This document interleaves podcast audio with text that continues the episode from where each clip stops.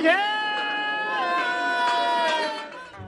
各位客官，里边请，欢迎来到法律小茶馆。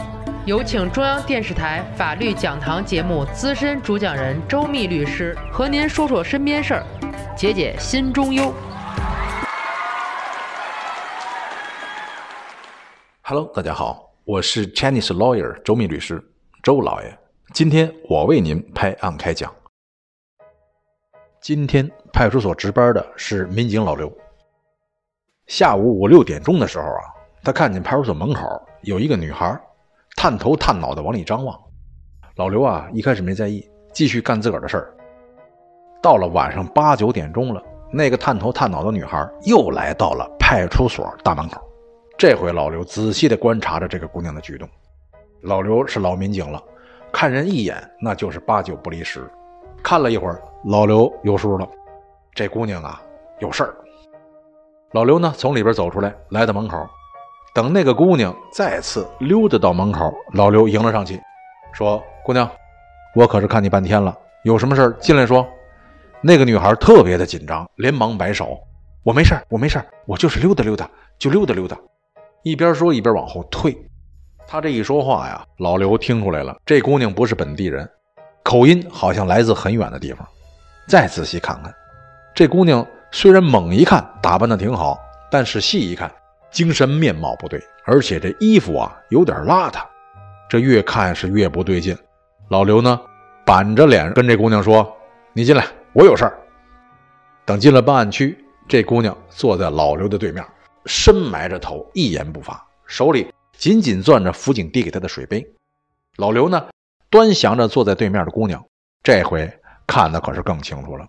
这姑娘肯定不对劲儿，哪儿啊？肩带儿。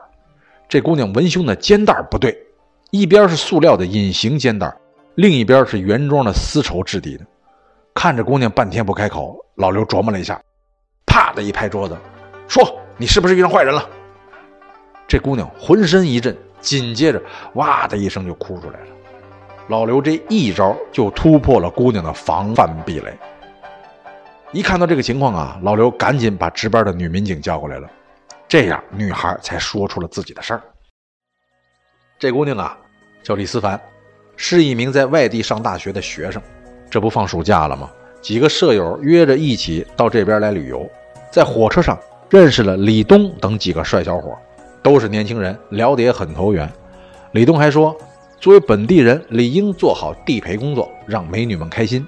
李思凡几个人呐，刚开始觉得不妥，毕竟人生地不熟的，不好意思欠人这个情儿。但一想，现在的年轻人能有什么邪的歪的呀？大不了就是一夜情罢了，还能怎么样？李思凡他们几个女孩说到这里的时候还起哄呢，说：“万霞，我看李东仁长得不错，人也不错。”反正你也没有男朋友，不如就从了吧。说完，这几个姑娘还嘻嘻哈哈的大作一团。他们想简单喽。在这个城市几天下来啊，李东他们几个男孩带着李思凡他们几个女孩，什么高档餐厅、风景名胜那都去了，一样没少。李思凡他们几个还以为遇上了高富帅、好心肠呢。就在他们决定回家的当口，李东这几个人不乐意了：“哟，走啊！”那这几天的消费咱们算算吧，咱不欺负你啊，咱们一人一半。李思凡几个人一听傻眼了，当初没说要 A A 呀，几个都是穷学生，本来是打算穷游的，这几天下来十几万呢，就算一半也得好几万。这时呢，李思凡作为社长，还想与李东他们争辩争辩呢。哎，我说你们几个啊，也不打听打听，老娘是那么好欺负的吗？话还没说完呢，李东啪的一个巴掌就给他扇躺下了。其他几个女孩一看，全吓哭了。李东这几个人呐，逼迫着女孩们写下了一份欠条，并且收走了他们的身份证，然后让他们跟家里要钱，等钱到账之后就把他们放了，身份证就会还给他们。这几个涉世未深的女孩啊，抱在一起哭了很久啊。几个人商量要不要跟家里说，但是这种事儿一旦让家里知道，女孩们觉得实在难以张口。于是呢，找到李东他们再商量，说自己没钱，还有没有别的方法？李东说了：“这样吧，我们晚上有几个客户，你们都去陪好了我的客户，这钱给你们免了。”李思凡几个姑娘啊，很是害怕，但是咬咬牙还是去了。一晚上下来，几个女孩都被灌醉了。其实呢酒里是有药的。第二天一早，几个女孩发现自己一丝不挂的躺在酒店的大床上啊，屋里是一片狼藉。女孩们瞬间傻了眼呐。这时李东出现了，将一些男男女女在一起的照片扔在几个女孩面前，恶狠狠地说：“你们呐，乖乖的给我赔客还钱。如果报警，这些照片立刻传遍网络。”闹了半天，在李东他们眼里，李思凡几个人成了他们的摇钱树了。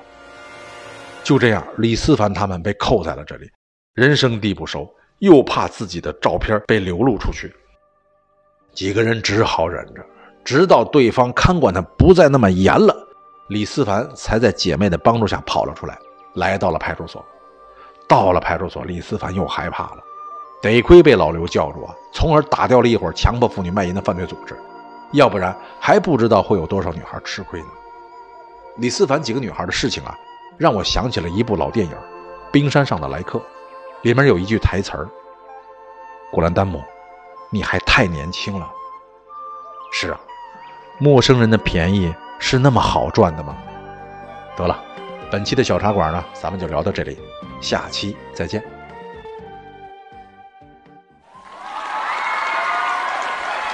喜欢法律小茶馆的听友，记得点击上方订阅，每周二六我们与您。不见不散。如果您生活当中有什么烦心事儿、麻烦事儿，欢迎评论或私信留言，我在法律小茶馆等着您。